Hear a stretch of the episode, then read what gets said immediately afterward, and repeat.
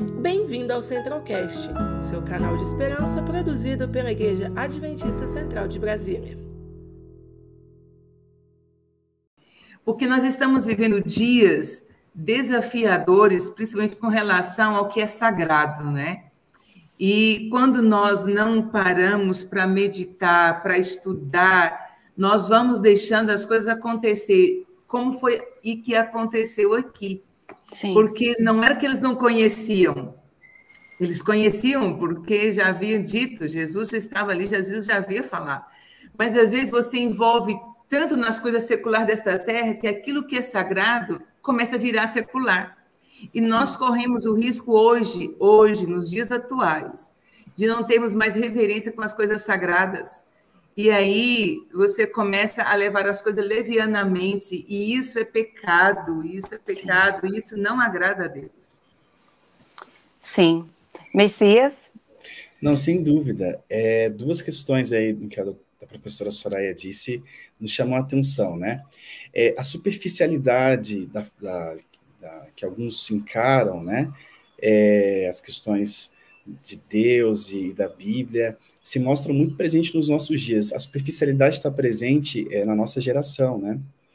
Em boa parte do contato que as pessoas têm com o conhecimento, com as obras, com os livros, e, e isso é prejudicial porque nos deixa mais vulneráveis a questões que são estão alheias a, a, ao que nós temos de conhecimento. E aí, trazendo para aqueles dias em que Jesus esteve no templo, nós percebemos que as pessoas realmente faziam daquele contexto de sacrifício um comércio, uma fonte de exploração para recursos, né, para poder ganhar dinheiro, e aquilo perde seu significado, perde seu valor, perde, perde o simbolismo, né, se torna só um simbolismo, e isso é muito prejudicial. Então, é, é nós precisamos estar muito atentos às questões é, que estão à nossa volta, o que a gente faz, o que a gente ouve, o que a gente lê, porque senão a gente pode facilmente deturpar a, o significado daquilo que as coisas espirituais têm. É um desafio muito grande nos nossos dias, porque é, nós somos constantemente confrontados, né, com questões que estão é, apresentando caminhos diferentes, propostas alternativas nesse mundo com tanto acesso à informação mas Jesus nos mostra, nos traz uma lição importante quando ele apresenta as parábolas, nesse contexto de purificação do templo. Especialmente que ele está interessado nas pessoas, e que as pessoas elas consigam então entender a vontade de Deus, colocar em prática a vontade de Deus, mas especialmente se preocupar com as outras pessoas. A gente vai ter esse momento, né, no capítulo seguinte que ele vai deixar isso ainda mais claro, né, Sim. que é a relação humana e a relação com Deus é que está no cerne da experiência do exemplo de Cristo, né, enquanto evangelismo prático, evangelho prático, né. Então, é. eu, é... eu perce eu percebi que, né, desculpa te interromper, que eles, é, o texto fala aqui, né, que eles não tinham mais a percepção de que era o pecado deles que causava aquele derramamento de sangue. Exatamente. Então eu fiquei, eu fiquei imaginando aqui na minha cabeça como que seria esse cenário de derramamento de sangue, né? Eu é. imagino que ficava uma fila de pessoas, eu chegava, ah, eu menti, tá aqui uma dorinha, tanto, né? Eu, eu, sabe, aí vai lá, mata, e aí, sabe aquela coisa assim, é, é, em série, tipo produção em massa, aquela coisa escalada, por quê? Para que o lucro fosse aumentado. Então, eles não tinham a, a, aquela relação com o pecado. Tipo assim, caramba, eu estou matando esse animal aqui porque eu pequei contra Deus. E a única forma de eu purificar ou cobrir o meu pecado é matar esse animal para que o sangue dele cubra o meu pecado até que o Messias venha. Eu imagino que as sucessivas gerações tenham perdido de vista completamente essa realidade, né? E uma coisa assim que me preocupa é que ali aumentou os sacrifícios, porém diminuiu a adoração. É muito perigoso isso. Às vezes a gente acha que por muito falar, por muito uma doxologia imensa, a gente está passando adoração. Então, Deus, Deus, ele quer, quando o Senhor Jesus fala para Isaías, fala assim que estão me adorando, mas só de lábios. O coração está longe de mim. Então, assim, eles faziam sacrifício porque os olhares humanos estavam sobre eles. Então, ofereciam ali, você vê que era os líderes, né, que estavam ali promovendo tudo aquilo, mas verdadeira adoração não existia. E quando a gente vê aqui na página 341, quando as crianças começam a entoar, eles ficam incomodados.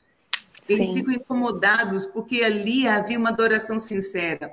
Não é um templo cheio. Uma vez eu ouvi um pastor dizendo isso, ele falou assim: o que me entristece, o que me entristece, não é um culto de quarta-feira com bancos vazios. O que me entristece é um sábado de manhã com, lotado de pessoas de corações vazios.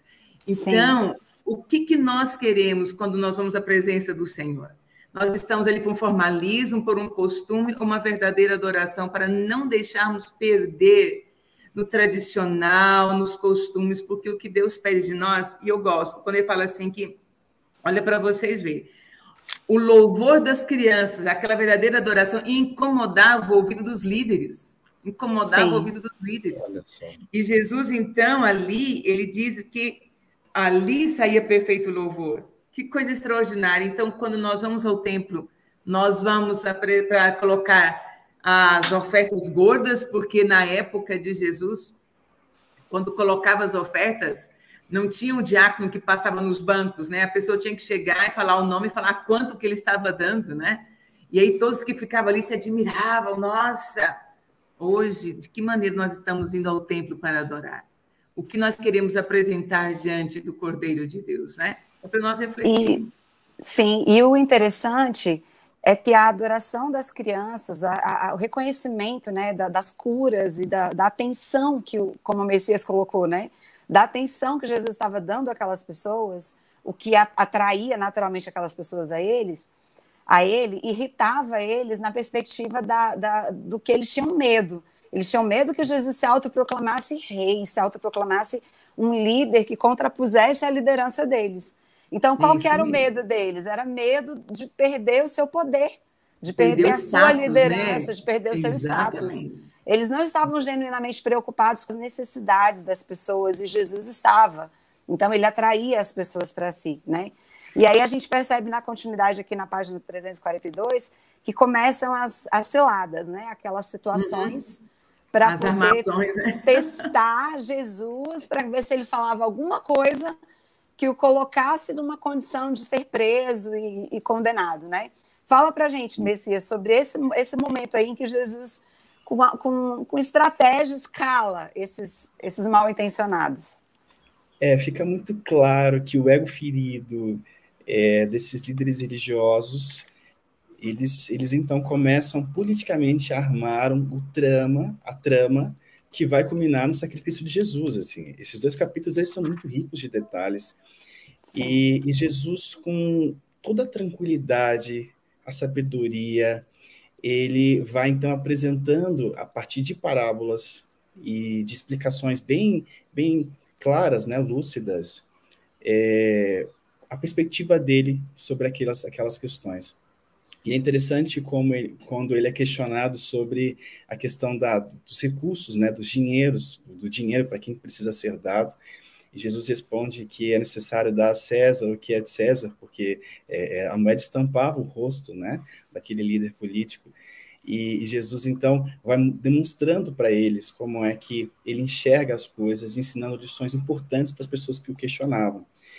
E alguns, inclusive, ao serem confrontados por meio dos ensinos de Jesus, com as suas nas suas provocações se irritavam, né, e ficavam irados, e aquele contexto político ali que vai culminar no sacrifício de Jesus começa a se inflar e vai se tornando algo real. E o que, o que eu achei interessante, Soraya, é que ele colocou essa questão muito da de, de é, a conexão entre a validação do ministério de João para validar o próprio ministério, né? Ele, ele, não, ele não tinha nenhuma pretensão de, de o contrário dos, dos fariseus, né? Ele não tinha nenhuma pretensão de ser validado sozinho, né? Ele colocou uhum. nas respostas que deu para eles, falou assim, ah, o que, que vocês me dizem do ministério de João? Ele era legítimo ou não era? Querendo dizer assim, se vocês validarem o ministério de João, vocês vão ter que me validar, porque eles sabiam que o povo acreditava no ministério de João, né? Fala para gente sobre essa parte. Por favor. O que eu acho interessante aqui é a importância do testemunho, né? Aqui, João veio para abrir as portas para o Messias, né? E a vida de João testemunhava do seu ministério. Uma coisa importante para nós hoje. Então, antes propriamente de eu falar de Jesus, as pessoas têm que ver Jesus em mim. A minha vida, e eu vejo aqui que em nenhum momento, quando a gente vê aqui, ó, ah, ele diz assim, porque João veio para lhe mostrar o caminho da justiça e vocês não creram nele. Mas os publicanos e as prostitutas creram. E mesmo depois de verem isso, vocês não se arrependeram, não creram nele. Então, olha que coisa extraordinária. Nós aqui, quando a gente começa a meditar na palavra, queridos, é você que está me ouvindo, nós três aqui, o que de fato nós temos mostrado para aqueles que estão ao nosso redor? As pessoas, quando olham para nós, a nossa prática é coerente com o nosso discurso? Né? As pessoas, quando, ao citar o nosso nome, é, eles lembram a Jesus Cristo, lembram o ministério, lembram da grande comissão que o Senhor nos deu? Porque em todo o tempo aqui, a gente vê que é, os líderes religiosos, eles buscavam pegar a Jesus Cristo nos mínimos detalhes. E Jesus, ele não precisou de ter um discurso eloquente, ele não precisou de estar com roupas caras, com status, como os líderes da época queriam. Eles queriam ser respeitados não pelo que eles praticavam, mas pela aparência deles, pelo status deles. Nós precisamos estar atentos a isso. Jesus, na humildade, na simplicidade, ele tinha poder. E isso validava o discurso de João. Já imaginou João trazer um discurso de quem era o Messias? E Jesus vem lá todo pomposo, para atrair a atenção de homens, repreendida em nome de Jesus, né? Sim. Então, quanto nós temos que aprender com o Messias aqui? Nosso é... testemunho. Nosso testemunho. Ele, ele, ele, ele não aceitava a chancela do seu ministério sem que houvesse chancela no ministério de João também. Né? Exatamente. Tipo, para vocês me aceitarem, vocês vão ter que engolir João. né? O meu Isso é ministério. É o meu ministério é, é precedido pelo ministério dele. Ele não precisava, como filho de Deus, né? De fazer a isso. Humildade, mas ele, é, né? ele era humilde, ele era um servo sofredor, ele era fiel às suas palavras. Se ele enviou alguém para preparar o caminho para ele, ele não podia aceitar a validação do próprio ministério sem que houvesse o reconhecimento do ministério daquele que preparou o caminho, né? Para ele. uma, eu sei que a hora está passando, mas uma coisa interessante, Ada, quando a gente lê a Bíblia Sagrada, João Batista diz assim que ele não era digno, digno de atar a sandália dos pés de Sim. Cristo. E Jesus diz que sim, todo não houve homem maior do que quem? Do que João Batista. Do que João Batista. Olha, olha que beleza, a beleza de permitir ser guiado pelo Espírito Santo. Eu não tenho que levar e ter holofote só para mim, não. No Evangelho não existe isso. O Evangelho ele é compartilhado. O Evangelho é você exaltando alguém que viveu para a glória de Deus e morreu para a glória de Deus, para que o seu testemunho seja validado, para que a sua vida. E isso, ele fala, eu gosto quando Jesus fala assim que eu busco trazer a memória, Jesus sempre fala, remete à palavra de Deus. Ele fala, está escrito, em todo tempo, Jesus não procura se exaltar, mas ele traz Sim. uma mensagem já conhecida por muitos e esquecida, né? E ele procura Sim. relembrar. E aí o, o, o, texto fala né, que o povo ficava vendo Jesus dar essas respostas estratégicas, certeiras para eles, e ficava meio que rindo ali né, desses homens orgulhosos e pomposos que se diziam os líderes, né? e não, não, e não exerciam essa liderança. Mas no mesmo, na mesma sequência de texto, ele fala que Jesus não tinha a intenção de, de humilhar esses adversários Ninguém. dele, né? Uhum. A intenção de Jesus era o quê? Ensinar a lição importante de que eles estavam vivendo na ignorância a respeito do que significava o batismo de João, né? Então, essa ignorância a respeito do, do ministério de João refletia na ignorância deles a respeito do ministério do próprio Cristo. Eles estavam negando as escrituras, Jesus tinha dado N provas de que ele era o Messias, e eles estavam negando aquilo porque não queriam reconhecer que perderiam seu status, perderiam sua, né, sua, sua posição social porque o Messias havia chegado e aquela realidade era é, imutável, né? E Ada, à medida que Jesus ia testemunhando, eu gosto dessa frase que a White escreve aqui. À medida que Jesus testemunhava, olha o que diz aqui: muitos do que testemunhavam as palavras e atos de Jesus no templo o entronizavam no coração. Então, assim, à medida que eu vou dando testemunho de quem é Cristo, porque aqui o próprio Cristo dava testemunho, né? da sua missão. Aqueles que estão ao, redor vão entronizando ele no coração. Olha que coisa extraordinária, né? Como e as, para... as parábolas falavam do que iria acontecer, né? E aí esse pessoal que assistiu a atitude de Jesus no templo, depois viu tudo que aconteceu com ele, falou, não, realmente ele era o Messias, tudo que ele falou realmente aconteceu com ele, né? Isso e aí nós, nós caminhamos aí, Messias para Messias, de Messias para Messias, nós caminhamos aí na, na parte da, da, da estranha pedra que prefigurava Cristo. Eu confesso para vocês que essa parte do texto que falou aqui sobre a história a, da pedra do templo de Salomão, que foi rejeitada e ficou ali Sim. atrapalhando a passagem. Sim. Eu não conhecia essa história e ela foi um conhecimento novo para mim aqui nessa leitura. Realmente é, é, como é maravilhoso o cuidado que as profecias, a palavra de Deus tem de o próprio Deus tem, né, de tanto fazer as coisas acontecerem quanto elas serem usadas para prefigurar aquilo que ele iria enviar, no caso, a pedra angular que é Cristo, né? Fala para a gente sobre essa parte, Messias, por favor. Tem um trecho aqui que trata sobre essa questão da, da, da pedra, que eu achei bem bacana. Eu vou até ler o trechinho aqui. Aos que creem, Cristo é o alicerce seguro. Eles caem sobre a rocha e são despedaçados. Cair sobre a rocha e ser despedaçado é renunciar à nossa própria justiça e ir a Cristo com a humildade de uma criança. Nos arrepender dos nossos pecados e crer em seu amor perdoador.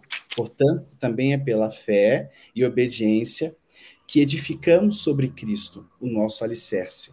Né? Então, é, é, é, eu achei essa parte muito inspiradora e esse trecho ele também foi um trecho novo para mim, assim, pela forma como ele é explorado, talvez pela proposta é, do, do, texto mais da linguagem de hoje, né? Uhum. E, e, acho que realmente me inspira a, a compreender que Cristo é a Ele que eu preciso recorrer e nele que a gente encontra a justiça, porque ele está no centro, né, desse contexto de, de purificação. É, pode falar, Soraya. e uma coisa interessante, Messias, é que à medida que Cristo foi rejeitado pelo seu povo, e até que e ele vem falando essa pedra, né? Eu acho muito interessante a descrição dessa profecia. Por isso eu faço um apelo para você que está nos, nos assistindo aqui.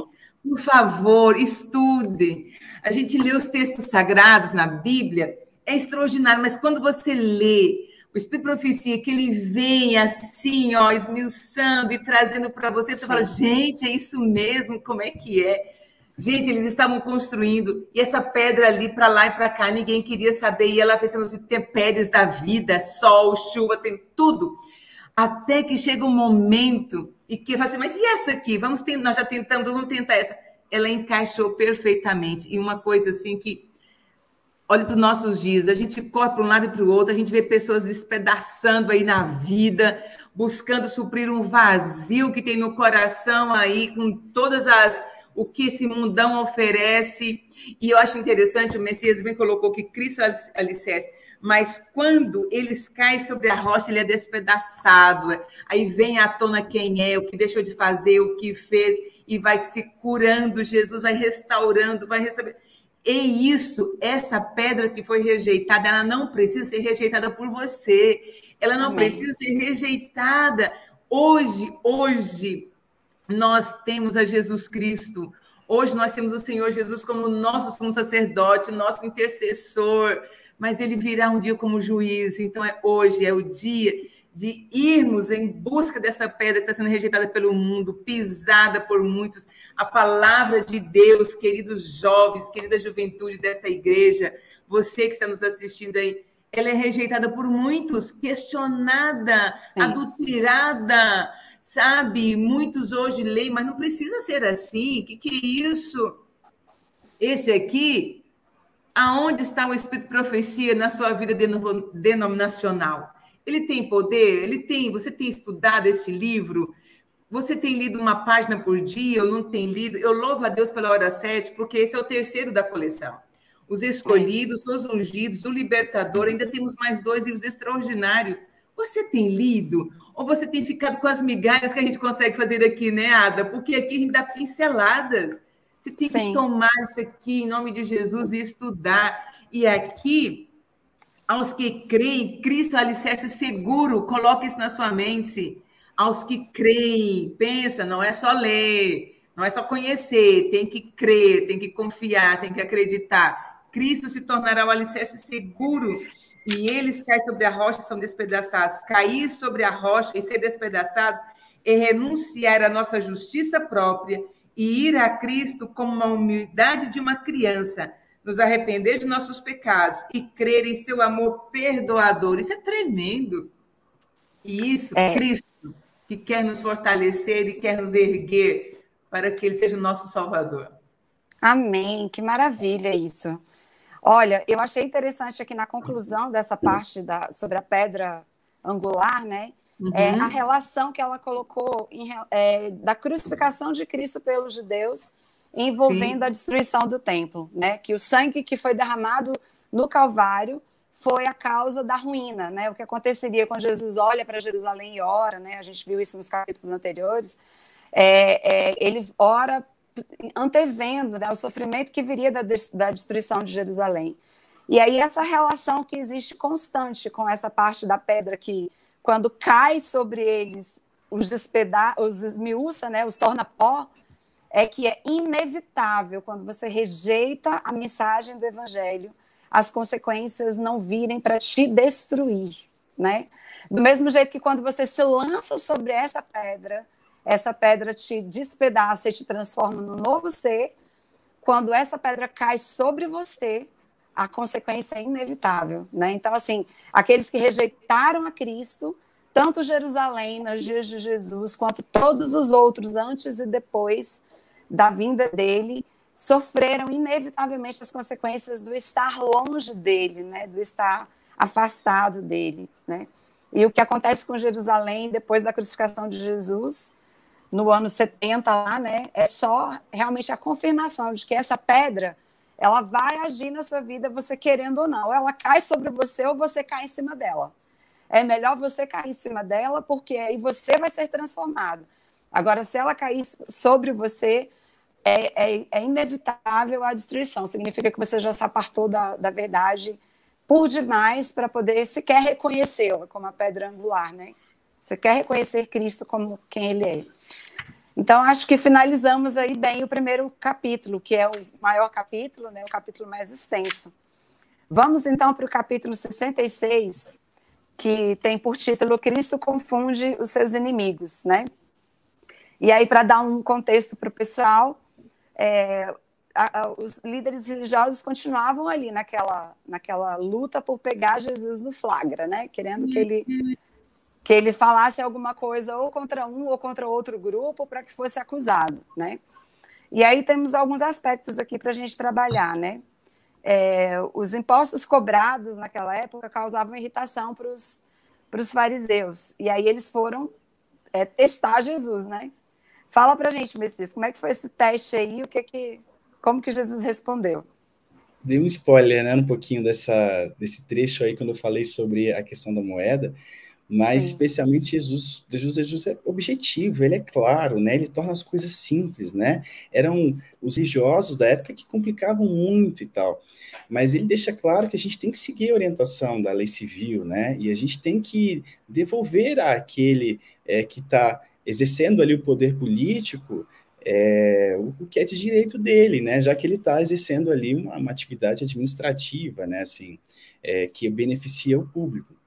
Então, ele é muito coerente na sua fala, e é interessante como Jesus é, sempre remete à palavra para trazer, então, explicações. Então, mais uma vez, se mostra coerente, sensato, e traz respostas é, sábias, inteligentes àquelas pessoas que o provocavam. E a gente vai ter várias outras provocações durante esse capítulo, né? O pessoal queria mesmo pegar ele ali na palavra, né? Sim. Jesus, sabiamente, sempre responde da maneira correta. E, você, Soraya, o que você destaca aí dessa parte para a gente? Não, é, Messias, é, é extraordinário, né? Uma coisa assim que, como Jesus é o nosso modelo, por isso nós precisamos olhar para Jesus Cristo como nosso único modelo, porque nós somos cidadãos. Ali, Jesus estava falando sobre o poder romano, Em nenhum momento no ministério de Jesus Cristo ele deu abertura para que os cidadãos foram desonestos, para, para os cidadãos agissem. Ah, eu sou cristão, por, por eu ser cristão, eu não preciso ser honesto pagando meus impostos. Ah, eu sou cristão, eu não preciso. Não. Jesus ele ressaltou uma coisa muito importante. Nós temos que ser fiel para com Deus e fiel para com as leis do nosso país desde que elas não interponham nossa adoração a Deus. Desde Sim. que elas não interponham. Então, nós somos cidadãos, nós somos brasileiros, nós temos leis em nosso país que regem. Ah, mas eu sou cristão, que lasca-se o país, que vá para lá o presidente. Ei, peraí, preste atenção. Jesus é o nosso maior exemplo. Dai a César o que é de César, dai a Deus o que é de Deus. Deus pede que sejamos fiéis, honestos em todas as coisas que envolve dentro do meu país. Para que, ao eu, como cristãos, representando, eu estou representando a Deus, se eu sou honesta nos meus negócios, sou honesta nas leis cíveis, sou honesta no trânsito, sou honesta nos meus, em tudo que eu faço. E ele diz aqui muito claro, né? Primeiro devemos tributar nossa fidelidade a Deus, né, Messias? Antes de mais nada, acho que Ada caiu, né? Antes de mais nada, nós devemos ser fiéis a Deus e aí para com aqueles que nós somos devedores não onde nós estamos. Extraordinário. Olha, não, e olha como isso é importante, porque a gente sabe que, que nos nossos dias, por exemplo, a gente tem lideranças políticas é, que é, levantam a bandeira cristã, mas que vez ou outra estão envolvidos em escândalos que, que é, mancham a nossa fé e a nossa crença. E nós somos cercados de pessoas tão sinceras no seu relacionamento com Jesus, tão interessadas em fazer o bem, em contribuir, e a gente tem uma pequena parte que acaba queimando o filme, né? Porque não é, representa, não dá o testemunho é, como é necessário. Isso é realmente muito importante, a gente precisa estar atento porque é, a falha humana é algo presente. A gente sabe que a misericórdia é nos alcança.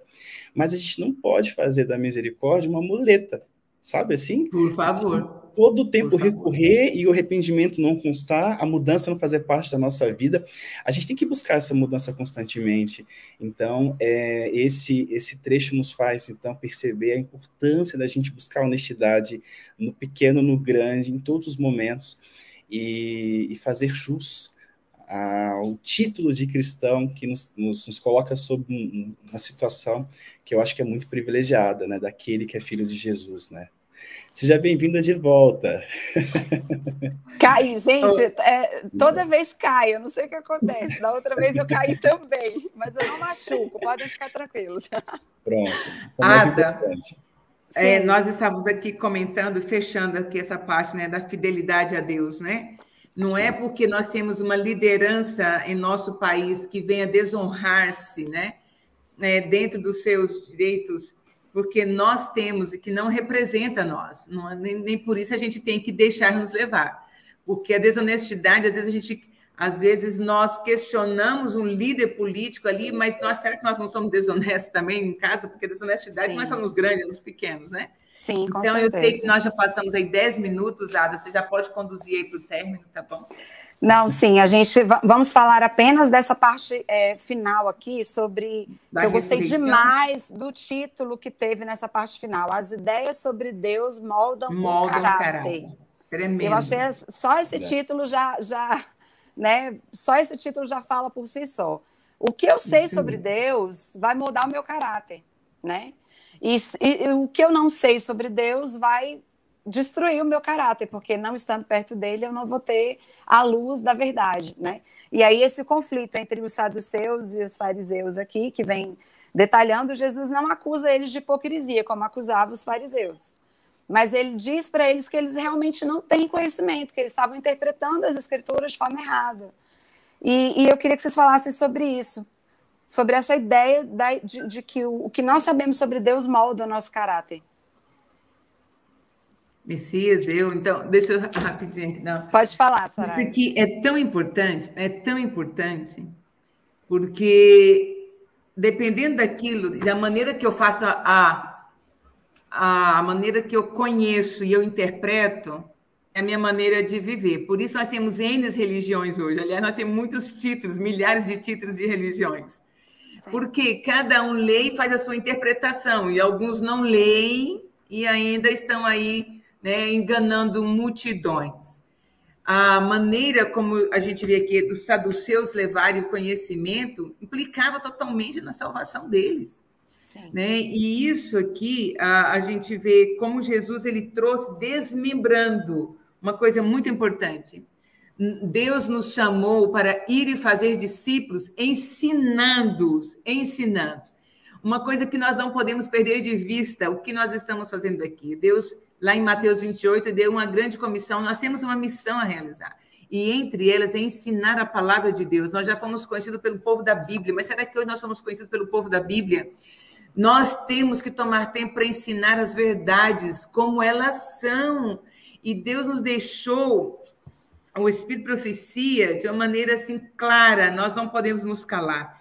E aqui Jesus, ele a paciência de Cristo em trazer e explicar e explicar, principalmente quando ele fala aqui que a nossa salvação, e eu gosto aqui na página 351, Cristo disse aos seus ouvintes que se não tivesse ressurreição, trazendo os mortos, da maneira que ele, eles traziam dos mortos lá, as escrituras que eles alegravam crer não teriam nenhum valor. Não teriam nenhum valor. Então, se eu não creio na integridade da palavra de Deus, o que eu creio é vazio, não vai chegar aonde eu quero. E Jesus, ele nos ensina, ele nos instrui para que a bendita esperança do seu retorno seja real e a gente viva com esperança.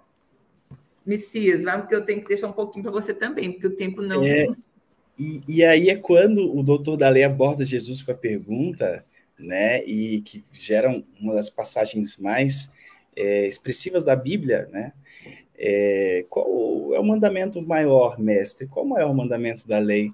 E aí Jesus responde: ame o Senhor, ame o Senhor, o seu Senhor Deus, de todo o seu coração, coração, e de toda a sua alma, de todo o seu entendimento. Este é o primeiro maior mandamento. E acrescentou: e o segundo é semelhante a ele: ame o seu próximo como a si mesmo. Não existe mandamento maior do que estes. Destes dois mandamentos dependem toda a lei e os profetas, porque a essência a essência da experiência de viver com Cristo. E a essência da experiência da gente viver em comunidade, em relacionamento, é o amor. Né? É, é, é para a gente dar e receber amor, é para a gente colocar em prática o sentimento que Jesus, que o próprio Deus tem por nós. E eu, eu percebo assim que é, eu, eu acho que a, a é experiência de Jesus com aquelas pessoas foi, foi colocando Jesus numa situação que ele falou: peraí, eu preciso falar o que é mais importante, o suprassumo, a essência, o amor.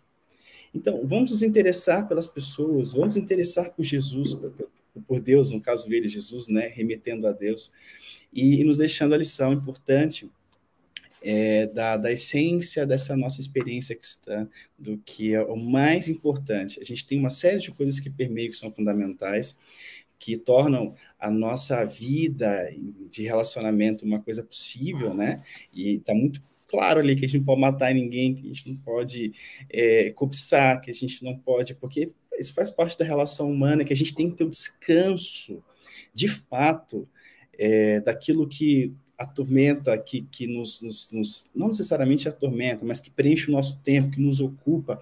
E Jesus é muito, é, Deus é muito cuidadoso com a, com a experiência humana quando ele dá essa série de orientações, né, na, na, na lei, etc.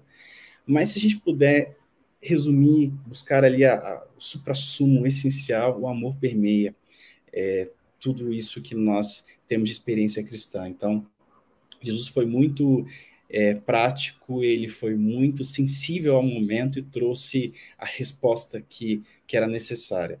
Enfim, Jesus é brilhante, né? Ele... É tudo, né? E assim, para fecharmos, Ada, uma coisa que Jesus é, deixa muito claro. É, quando Jesus estava prestes de voltar para o céu, os discípulos falaram para ele assim, João 13, Mestre, como eles vão saber que nós somos teus discípulos? E Jesus então disse para ele ali no verso 35 de capítulo 13 de João. Todos saberão que sois meus discípulos se tiverdes amor uns para com os outros. Queridos, e aqui na página 351 diz assim: somente quando amamos a Deus acima de tudo é que podemos amar o próximo imparcialmente. A palavra aqui em 1 João capítulo 4 diz assim que é, Deus fala assim: quando eu digo que eu amo a Deus e odeio meu irmão, eu sou mentiroso. Como que eu vou amar a Deus que eu não vejo e vou amar meu irmão que está próximo de mim? Então, quando Jesus diz assim, nós devemos amá-lo de todo o nosso coração, de todo o nosso entendimento, de toda a nossa alma, e depois amar o próximo, porque é impossível eu sentir a dor do outro, é impossível me colocar no lugar do outro, se o amor de Deus não me constranger a isso. Aquele que não ama não conhece a Deus. Já tem até um corinho assim, 1 João 4,8, né? Aquele que não ama não conhece a Deus, porque Deus, o caráter de Deus é amor e é o caráter de Deus impregnado em nós. E como é que o amor de Deus é derramado em nosso coração? Pelo Espírito Santo. Romanos capítulo 5, verso 5 diz que o amor de Deus é derramado em nosso coração pelo Espírito Santo. Então, nós precisamos estar em conexão com Jesus constantemente, para que o amor dele derramado em nosso coração nos leve a amar o nosso semelhante e a pregar o evangelho ao nosso semelhante, a viver o evangelho demonstramos, e outra maneira de, que, de demonstrar o amor de Deus é quando guardamos os seus mandamentos, quando obedecemos as suas palavras. Né? Aquele que me ama guarda os meus mandamentos, os meus mandamentos não são penosos. Então, a primeira condição para eu obedecer a palavra de Deus é eu me relacionar com Ele. Porque à medida que eu me relaciono com Deus, eu vou aprendendo a amá-lo, a confiar nele. E daí, queridos, obedecer a sua palavra, tirar tempo para passar com ele no estudo da palavra se torna prazeroso, não um fardo, né? É, é, é tremendo. Esse momento aqui eu temos que ir. É. Soraya, a gente ficaria aqui se a internet deixasse e se o tempo deixasse o dia inteiro falando só sobre esses dois capítulos, né? É tremenda! Eu, eu quero, agradecer demais a vocês dois, Messias e Soraya, pela participação aqui com a gente. Eu quero agradecer também o pessoal que está aqui conectado. A Marineide está aqui, Alcione, temos também o Ananias, nosso amigo, que tá, nos abandonou, né, Ananias? Temos a Fernandinha, a Cristina, temos várias pessoas, Eliane Lopes, bom dia, Eliane, Suzy, Várias pessoas conectadas aqui com a gente. Karen também, nossa querida da ASA. Deus abençoe a vida de vocês, que vocês tenham um sábado cheio de alegria na presença do Senhor. E muita gratidão por vocês terem participado aqui conosco, tá? Eu quero pedir então que a Soraya ore para nós terminarmos e desde já muito grata por vocês estarem aqui. Ai, eu fui muito abençoada, né, Messias? É tão gostoso, Nossa. né? Porque quando Nossa, a gente né? A gente prepara para falar, a gente lê. Primeiro a ser abençoado somos nós, né, Ada? Então, à medida que nós vamos lendo, destacando ali, fala, meu Deus, tenha misericórdia, não permita, Senhor, que eu seja um adorador somente de lábios. Não, eu sei que o Senhor quer pessoas que o adorem em espírito e em verdade. Então, todos vocês que estão nos ouvindo aí, Deus os abençoe. Tire tempo todos os dias para estar na presença do Senhor.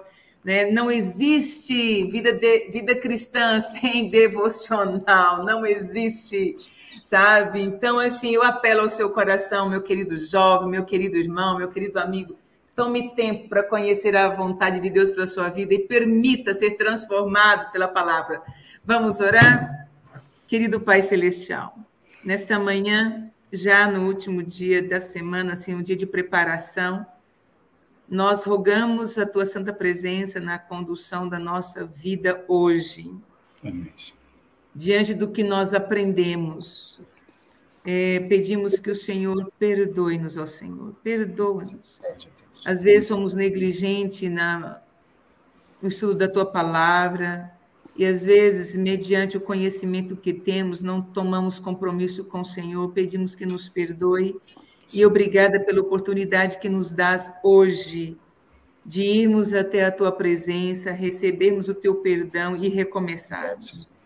Ajuda-nos, ajuda-nos, ó Senhor, a reconhecer que somos pecadores e necessitamos desesperadamente de um Salvador. Mas eh, tu quer ser nosso Salvador, mas também deseja ser o Senhor da nossa vida. Sim. Então, Toma-nos em teus braços de amor, faça a tua obra em nós e que nós possamos, sim, sermos verdadeiros adoradores, de todo o nosso coração te buscarmos e submetermos a nossa vida ao senhorio de Jesus Cristo. Amém. Toma, Senhor Deus, todos aqueles que direto e indiretamente faz acontecer a hora sete. Amém. Toma em teus braços, conduza-nos e obrigada por esta oportunidade.